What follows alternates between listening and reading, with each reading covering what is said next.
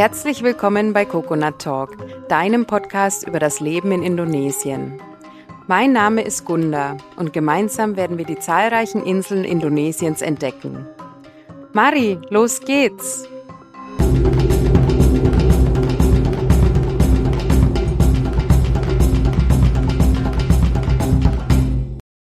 Hallo und herzlich willkommen zu unserer heutigen Folge bei Coconut Talk. Ich habe mich wieder mit Janina verabredet. Janina war bereits in der fünften Folge bei mir zu Gast. Da hat sie über ihre Zeit auf Lombok gesprochen. Und wir haben uns diesmal über ein ganz wichtiges Thema unterhalten, und zwar die Gesundheitsversorgung in Indonesien. Und da haben wir uns ein bisschen ausgetauscht über ihre Erfahrungen und auch über meine Erfahrungen.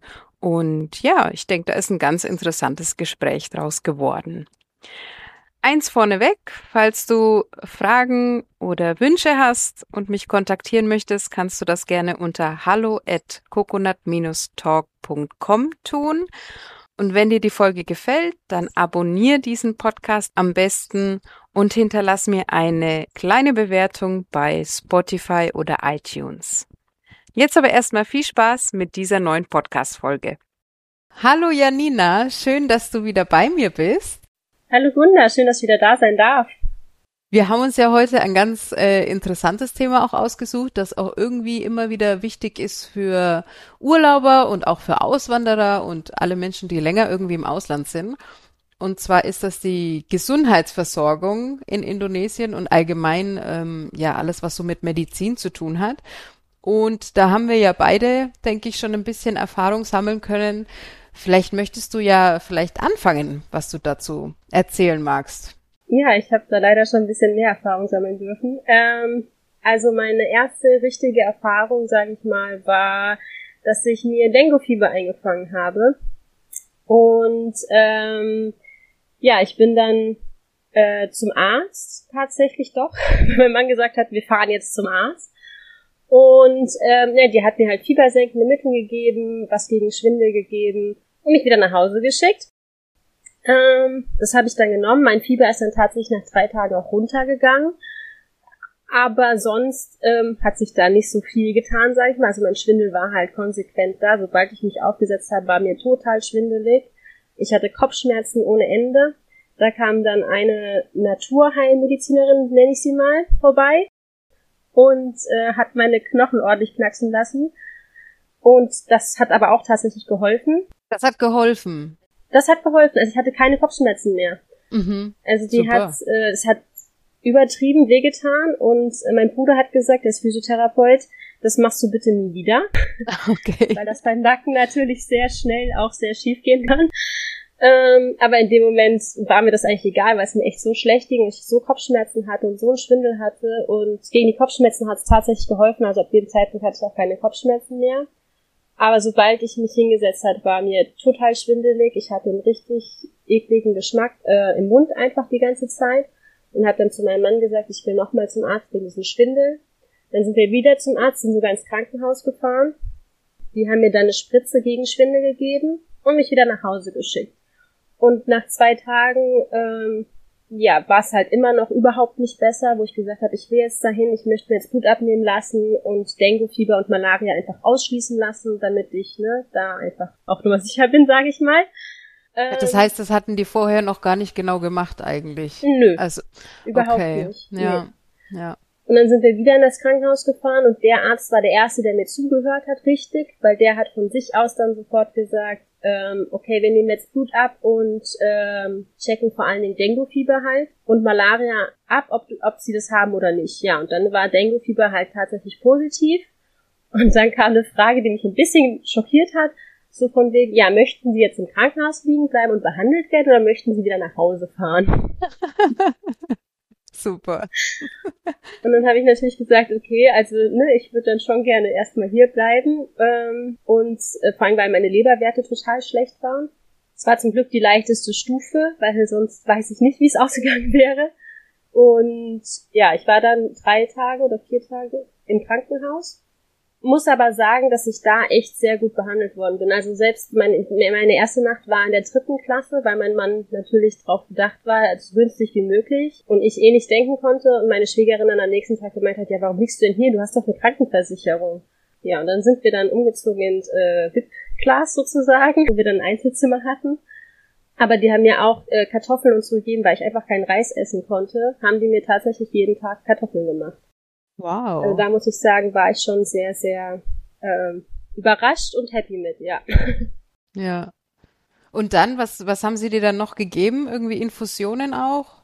Genau, richtig. Also ich hatte eine Infusion. Ich wurde vorher auch gefragt, ob ich den Spezialisten für Dengue-Fieber dann als Arzt haben möchte oder halt einen normalen Arzt. Dann habe ich gemeint, naja, wenn sie einen Spezialisten haben, dann nehme ich auch den Spezialisten.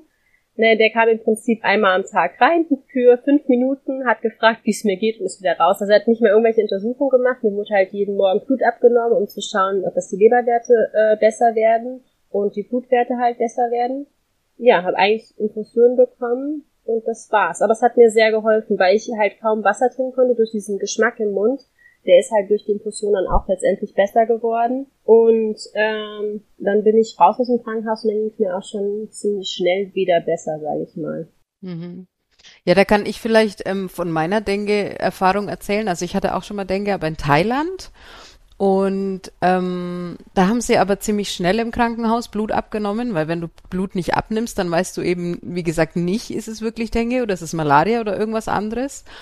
Und dann haben sie mir eine Infusion gegeben und die durfte ich aber mit heimnehmen. Also es war dann auch ganz interessant.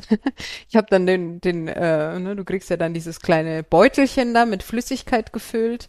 Den habe ich dann hochgehalten und dann saß ich hinten auf dem Roller drauf und wir sind wieder heimgefahren. Das war mit meinem damaligen Freund, das war ganz lustig irgendwie. Aber ich war natürlich auch hinten dran gehangen wie so ein Zombie, gell? Also du hast ja keine Kraft und nix. Ähm, aber genau, das haben wir dann irgendwie zwei, dreimal gemacht, dass wir das geholt haben und das ist auch das Einzige. Also ich weiß auch, äh, du kannst ja ansonsten nicht viel machen, du musst es einfach aussitzen. Ne? Und Infusionen helfen dir einfach, dass dein Körper ähm, äh, ja einigermaßen hydriert ist und so weiter. Ne? Ja, genau, richtig. Ja. Also ja. das, ja, schön, dass man mit dem Roller immer hin und her fahren muss. Nee, da hatte ich ja. Glück, dass ich da bleiben durfte. Ja, wobei, ich weiß nicht, ja, also es war auch zu der Zeit so eine Denkewelle bei uns auf der Insel, also es war auch eine kleine Insel und ich weiß jetzt nicht, es war kein Problem. Also sie haben gesagt, ich kann auch wieder heimfahren. Ich soll halt einfach schauen, dass, dass der Beutel irgendwo weiter oben hängt und fertig. Und ja, weil mehr hätten sie auch nicht machen können, ne? Ich glaube, ich glaube, da war man einfach vielleicht entspannter damit, ich weiß nicht. Ja. Ich war ganz froh drum, ganz ehrlich gesagt, weil irgendwie, wenn man dann doch lieber im eigenen Bungalow liegt, ja, anstatt dass man dann irgendwie im, im Krankenhaus ist, man, man weiß ja dann nicht so wirklich. Also du hast ja gesagt, äh, VIP-Klasse ist dann schon ganz okay. Ähm, aber ja, ist halt, ne, ist ja irgendwie ein komisches Gefühl. So, ich muss jetzt hier ins Krankenhaus, wenn man dann nicht weiß, wo man da landet. Ja, das stimmt natürlich. das ist nicht so, ja, ja das stimmt schon. Ja. Ja, aber ich habe es sehr oft ähm, mitbekommen. Also meine Nichte zum Beispiel ähm, ist mit zwei Jahren, nee, nicht mal, ein Jahr war sie erst, ähm, hat sie Fieber bekommen, also recht hohes Fieber mit äh, Erbrechen und Durchfall tatsächlich. Und ähm, auch da hat man erstmal kein Blut abgenommen. Also sie ist, äh, meine Schwiegerin ist relativ zügig mit ihr auch ins Krankenhaus gefahren, um das äh, abzuklären, weil kleine Kinder ja einfach nochmal schneller dehydrieren. Und auch da haben sie ähm, erstmal nicht, also haben dann gesagt, ja, nee, sie trinkt ja, sie isst ähm, zum Teil, solange sie vor allen Dingen Milch trinkt, ist alles okay. Und haben meine Schwiegerin dann praktisch wieder nach Hause geschickt mit der Kleinen. Und sie war halt echt richtig schlapp. Also sie hat gar nichts mehr gemacht. Sie lag da einfach nur. Und ähm, irgendwann war das dann so schlimm, dass sie halt einfach auch vom Durchfall her einfach nur noch Wasser, sorry für jetzt die Aussage, einfach nur noch Wasser kam. Und dann gesagt hat, nee, das geht so nicht weiter. Ich war jetzt wieder ins Krankenhaus. Und das war zwei, zweieinhalb Tage später. Und dann hat man sie angemeckert, warum sie denn so spät kommt, obwohl sie genau im gleichen Krankenhaus wieder war. Und da hat man ihr dann auch Blut abgenommen und sie an äh, die Infusion gehangen. Weil ich habe auch gesagt, lass einfach testen, ob sie vielleicht Dengue hat. Weil, ja, wer weiß, ne? Aber das war dann negativ äh, tatsächlich. Also sie hatte kein Dengue-Fieber, aber halt äh, ne, total schlimm Virus irgendwie. Und war dann auch tatsächlich drei Nächte im Krankenhaus mit Infusion. Mhm. Aber dass wir Blut abnehmen oder so, das ist hier irgendwie, also wenn man nicht drauf besteht, ist das äh, schwierig, sage ich mal. Also so, dass jemand von alleine sagt, wir nehmen jetzt erstmal Blut ab und schauen, wie die Blutwerte aussehen, habe ich persönlich so noch nicht erlebt. Ja, es ist komisch. Also ich kenne es auch aus Papua. Ich, ja, es ist eigentlich auch hier in der Gegend so bei uns. Ähm, ganz oft haben die Leute einfach ja, fühlen sich schlapp oder haben dann mal kurz Fieber. Also gar nicht, dass es ähm, was Langes ist, dass es irgendwie über eine Woche geht, paar Tage vielleicht. Und ähm, es heißt dann immer gleich, es ist Malaria. Also ich weiß nicht, ob das bei euch auch so ist. Diese, die Einheimischen, die sagen dann immer, oh, das ist Malaria. Und dann nehmen sie irgendwie ein, zweimal Antibiotika. Also die haben ja dann immer dieses Amoxicillin, dieses ganz, ja genau, das ja über den Counter verkauft wird. Das nimmst du halt für alles, wenn du dich irgendwie nicht so gut fühlst, ne? Und dann sagen sie, ach, das ist Malaria und dann nehmen sie da so Tabletten und schlafen ein, zwei Tage und dann ist wieder gut. Und man macht irgendwie gar nicht so diesen Unterschied, ja, was ist es denn eigentlich? Weißt du, wie bei uns so irgendwie, dass man sagt, okay, was hast du denn und was kann man dagegen tun oder woher kommt das? Also da wird gar nicht so viel hinterfragt und ich denke, dass sich das dann auch mit diesem Blutabnehmen so weiterzieht. Ja, die Leute, die geben dir halt erstmal irgendwas und also natürlich nicht alle, ne? Jetzt müssen wir aufpassen. Also es gibt mit Sicherheit auch sehr gute Ärzte und Krankenhäuser. Aber, ne? Ja, das auf jeden Fall. Also da haben wir schon auch ähm, mit einer negativen Erfahrung gleichzeitig eine positive gemacht sozusagen. Also meine Schwiegermutter ist letzten November relativ schwer erkrankt an Zellulitis, ähm, wo sehr viele direkt sagen, hey, wie kann man denn an Zellulitis so schlimm erkranken? Also es ist nicht Zellulitis, sondern Zellulitis ähm, was eine Staphylokokken, Streptokokkeninfektion ist. Und ja, sie hat halt am Anfang nur rote Beine gehabt, war dann damit auch tatsächlich direkt mal beim Arzt, was für sie sehr verwunderlich war, sag ich mal, dass sie sofort gesagt hat, okay, wir gehen zum Arzt. Und der hat aber dann gesagt, ja, nee, es ist alles gut. Und ähm, anscheinend hat er tatsächlich gut abgenommen und gesagt, ja, das ist alles, also Blutwerte sind normal. Es war aber halt direkt am Anfang, sage ich mal, der Infektion. Und zwei Tage später war es dann schon so, dass die Beine aufgegangen sind von innen heraus. Und ja, sie aber partout nicht mehr zum Arzt wollte, weil der erste Arzt halt einfach sagte, ähm, nee, da ist nichts, so nach dem Motto. Und äh, zwei Tage nachdem dieses Bein schon offen war und echt schlimm aussah und auch das andere Bein anfing, habe ich das dann doch tatsächlich hinbekommen, dass wir gesagt haben, okay, wir bringen sie jetzt ins Krankenhaus und sind dann äh, tatsächlich in eines der besten von Lombok gefahren, also nach äh, ins äh, Roma Sakit Kurta nennt sich das. Und da haben sie tatsächlich sofort Blut abgenommen und äh, ziemlich schnell reagiert drauf. Also haben ihr direkt Antibiotikum gegeben. Sie hatte eine Sepsis, sie hatte diese Zellulitis eben und daraus entstanden ist die Sepsis. Blutvergiftung. Genau, richtig. Ähm, und wurde mhm. dann einen Tag später auch operiert ähm, was ihr definitiv das Leben gerettet hat, weil sie die ähm, entzündeten, Ber ähm, ja, wie sagt man das, Gewebestücke halt äh, ausgenommen haben und ähm, ja, ihr somit tatsächlich wirklich das Leben gerettet haben. Also ich habe schon fast gar nicht mehr dran gehabt, weil es ihr wirklich richtig, richtig schlecht ging. Mhm.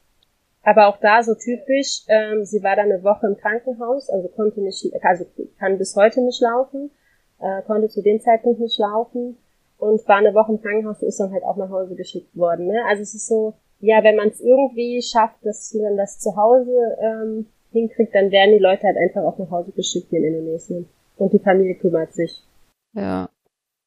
Ja, das ist zum einen so die Einstellung von den Ärzten und dann finde ich es aber auch sehr schwierig, so dieses Misstrauen ne, in der breiten Bevölkerung, sage ich jetzt mal. Also so viele, die ja weiß nicht, also auch bei uns auf der Insel.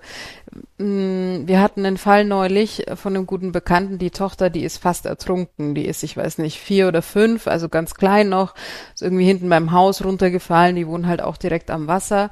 Dann ist sie fast ertrunken, aber halt doch nicht. Und sie sind dann trotzdem ins Krankenhaus gefahren, was ja auch gut ist. Weil ich habe dann selber erst gelernt, naja, dieses beinahe Ertrinken ist ja fast noch schlimmer, weil du im Nachhinein kann ja deine Lunge noch kollabieren.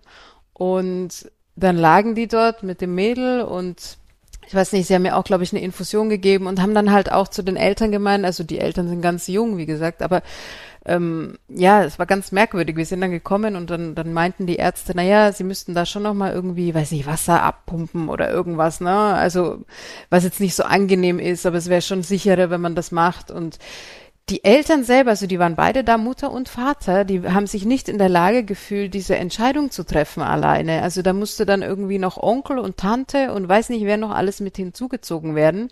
weil sie überhaupt nicht wussten, äh, ist das jetzt richtig so? Macht man das so oder nicht? Oder kann man dem jetzt vertrauen? Und also das war für mich auch ganz merkwürdig, das anzuschauen, weil wir waren bestimmt eine Stunde bei denen auch abends dann dort halt und, und haben die eben getroffen. Und ich meine, wir konnten uns natürlich nicht einmischen, aber diese, ähm, wie sagt man? Hesitancy heißt es auf Englisch. Ähm, wenn man sich so gehemmt, diese Hemmung. Ja. Ja, wenn man sich irgendwie so gehemmt fühlt und dann nicht weiß, kann man das jetzt, also ist es richtig, was der Arzt mir da erzählt und kann ich da zustimmen? Weil die haben halt die Unterschrift von den Eltern gebraucht, ne? Und, und da waren sie, haben sie sich total überfordert gefühlt, wo ich mir denke, bei uns, um Gottes Willen, da ertrinkt fast jemand, ja, und das ist gefährlich und weißt du, so schnell wie möglich ins Krankenhaus und die Ärzte und die übernehmen da und machen und also das, das war so ein Kontrast, das war auch ganz merkwürdig. Und da habe ich erst verstanden, wie tief das verwurzelt ist, so dieses, ähm, ja, wenn sie halt sonst ihre Naturmedizin ne, oder die traditionelle Medizin gewohnt sind und dann kommt ein Arzt und der sagt ihnen, ja, wir müssen das und das machen. Also erstmal verstehen sie gar nicht, was, von was er da spricht. Und dann braucht braucht es irgendwie eine Unterschrift, am Schluss passiert was oder ich, ich weiß nicht, was sie da alles denken. Ne? Das ist halt schon ähm, ja interessant, das zu beobachten. Ja, man braucht tatsächlich echt immer für alles irgendwo eine Unterschrift. Ne? Also es muss immer jemand dabei sein von der Familie, der ähm, ja irgendwie dich unterschreiben kann, sag ich mal. Mhm, mhm. Ja, da fällt mir noch eine andere Story von mir ein. Also ich habe mich ähm, wann, wann war das denn? Ja, das war erst letztes Jahr. Also ich hatte so ein kleines Muttermal, ja, was sich immer ein bisschen äh, vergrößert hat und ähm, also ich hatte jetzt nie irgendwie Angst, dass es äh, Hautkrebs ist oder so, aber man weiß ja nicht, ja, ich bin schon auch so ein Sonnentyp, der dann immer in der Sonne hängt und so. Auf jeden Fall, das wurde äh, immer größer an der Stelle, wo es auch gestört hat und dann bin ich jetzt zum zu einem Hautarzt und habe gesagt, äh, ob man das einfach rausschneiden kann. Ich weiß ja, dass das eigentlich ein ganz kleiner Eingriff ist, also das war auch recht klein ähm, deswegen habe ich mir gedacht, mein Gott, das werden die ja wohl hinkriegen in Indonesien. Und also es ist auch alles gut gelaufen, es ist auch kein Hautkrebs, ja, das schon mal vorneweg. Ähm, aber interessant war, wir sind dann hingefahren zur OP, also es war auch in unserem Krankenhaus. Und ähm, ja, mein Mann war natürlich dabei, aber er musste unterschreiben und nicht ich. Ne? Also obwohl ich ja ansprechbar war und obwohl es ja meine freie Entscheidung war, ähm, musste er die Einverständnis, also das Einverständnis geben, dass an mir operiert wird. Das fand ich auch ganz interessant. Dann habe ich dann gesagt, was wäre denn jetzt, wenn ich allein gekommen wäre? Weil mich fragt ja jetzt als Ausländerin keiner, ob ich jetzt hier einen Mann habe. Ne? Ich meine, die gehen ja dann davon aus, ich bin halt irgendeine Touristin oder so. Ähm, dann hätte wahrscheinlich auch keiner gesagt, dass irgendwie mein Mann unterschreiben muss. Aber er ist halt natürlich mitgekommen und sie haben dann automatisch, also sind sie nur zu ihm und, und er hat das ganze, den ganzen Papierkram gemacht. Ich, mich hat überhaupt niemand mehr angesprochen. Das war total verrückt, total schräg.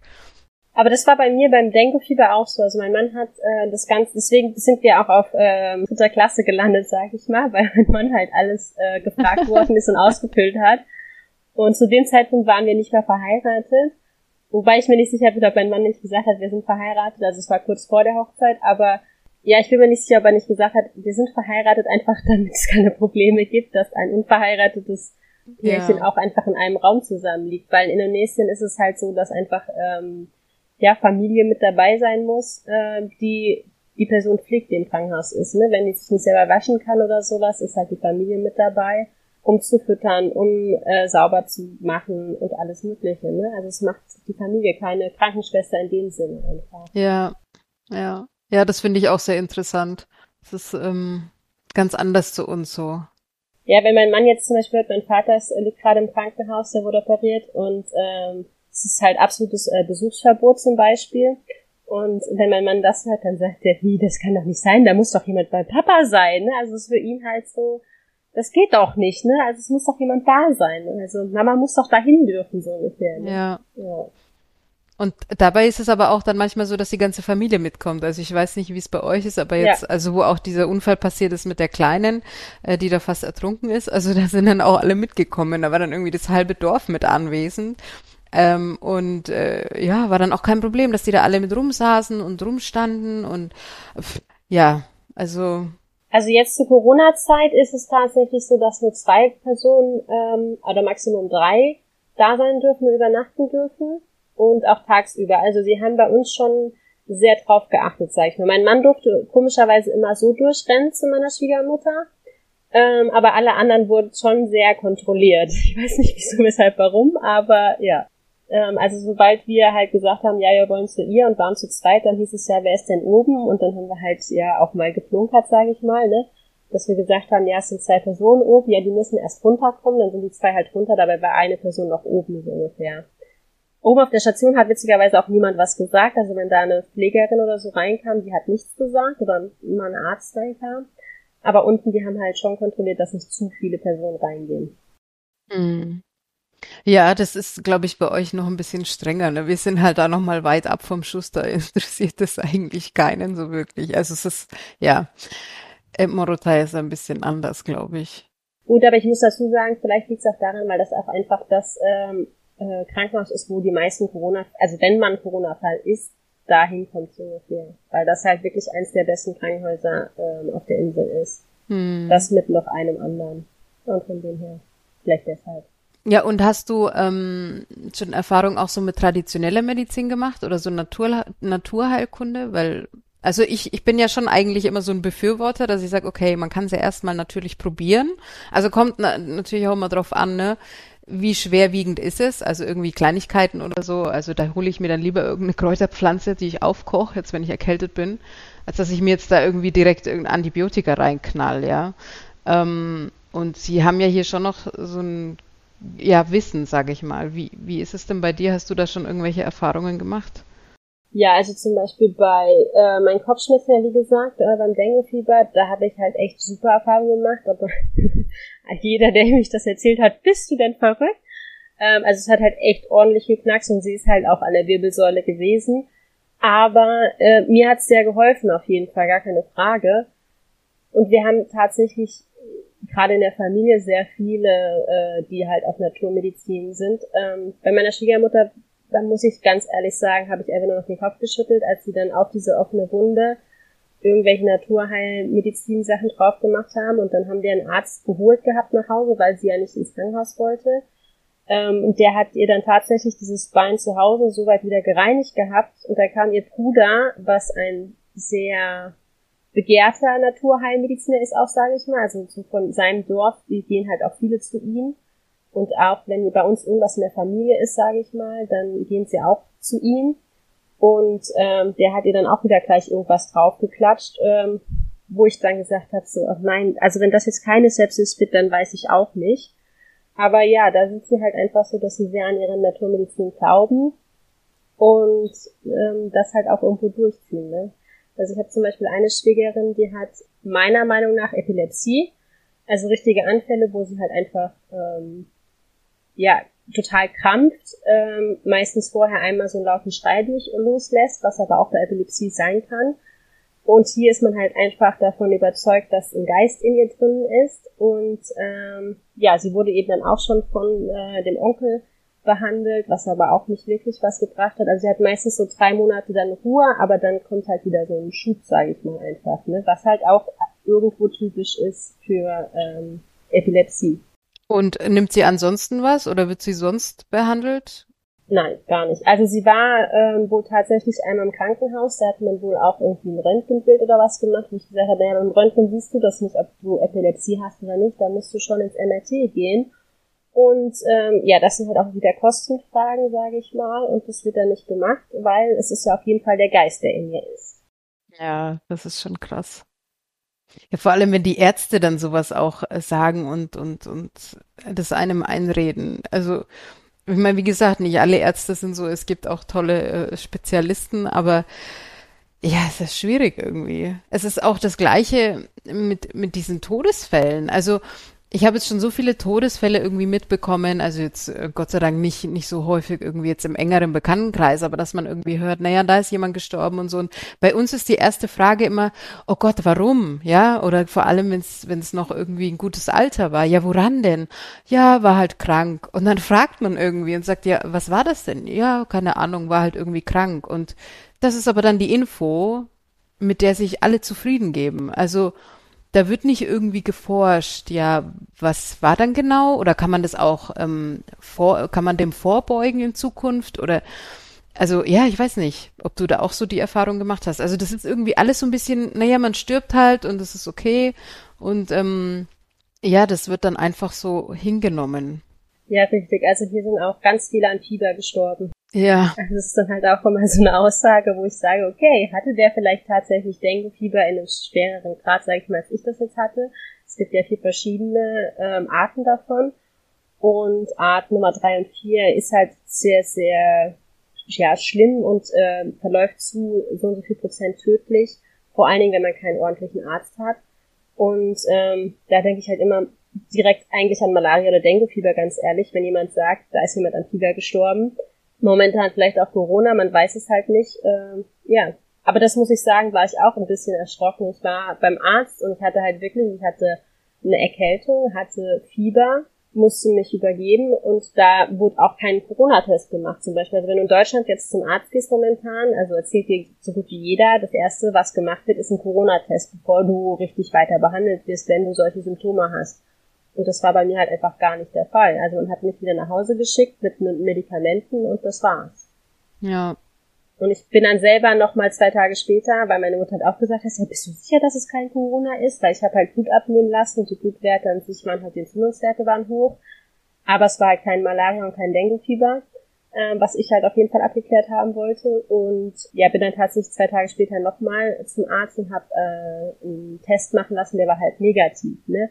Aber äh, wenn man nicht selber sagt, ich möchte einen Test machen, die haben mich dreimal, glaube ich, gefragt, ob das nicht zu Reisenzwecken ist. Weil momentan, wenn jemand reisen will, der holt einen Corona-Test. Ansonsten wird hier nicht wirklich getestet. Ja. Außer auch wieder in dem größeren Krankenhaus. Also meine Schwiegermutter zum Beispiel wurde sofort auf Corona getestet, als sie eingeliefert worden ist. Hm. Ja, das sind halt die größeren, ne? Die besseren Krankenhäuser. Ja. Ja, ja ist ein bisschen anders hier.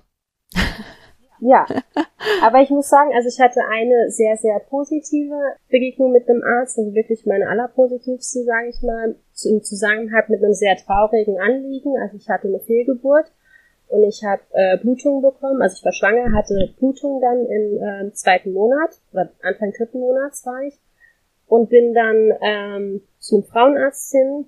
Da war das Problem, dass sie mich dann erstmal weggeschickt haben, weil der Arzt erst abends kam und ich hatte halt, ja, ich war innerlich total unruhig und hatte halt einfach äh, Panik und Angst, sage ich mal, ne, weil ich halt eben Blutung bekommen habe. Und dann sind wir zu einem anderen Arzt gefahren, der war sehr äh, merkwürdig, hat kaum mit mir gesprochen. Also selbst mein Mann hat ihn kaum verstanden, obwohl sie die gleiche Sprache sprechen. Und ja, dann hat er mich auch wieder nach Hause geschickt, hat mir Progesteron gegeben. Und ähm, weil der Schwangerschaftstest eindeutig noch äh, ja, angeschlagen ist, sage ich mal. Und am nächsten Tag habe ich gesagt, nee, ich will jetzt noch mal zu einem anderen Arzt, weil ich einfach kein gutes Gefühl habe, weil die Blutungen nicht aufhören. Und dann bin ich wieder zu dem Arzt gefahren, wo ich am Vortag weggeschickt worden bin. Und ähm, die wollten mich auch tatsächlich wieder wegschicken. Und ich war halt aber so am Ende, dass mir halt auch eine Träne gelaufen ist dann. Und dann hat sie gefragt, was denn los ist. Und mein Mann hat dann halt gesagt, ja, sie hat Blutung, ist schwanger. Und ähm, die haben dann sofort äh, gesagt, okay, komm rein. Und dann hat sie mich erstmal untersucht und hat gesagt, okay, das sind schon äh, Blutungen, die nicht sein sollten, also die halt einfach auch zu stark sind irgendwo. Und hat mich dann sofort in ein Zimmer gelegt, wo ich halt liegen konnte ähm, und warten konnte, bis der Arzt kam.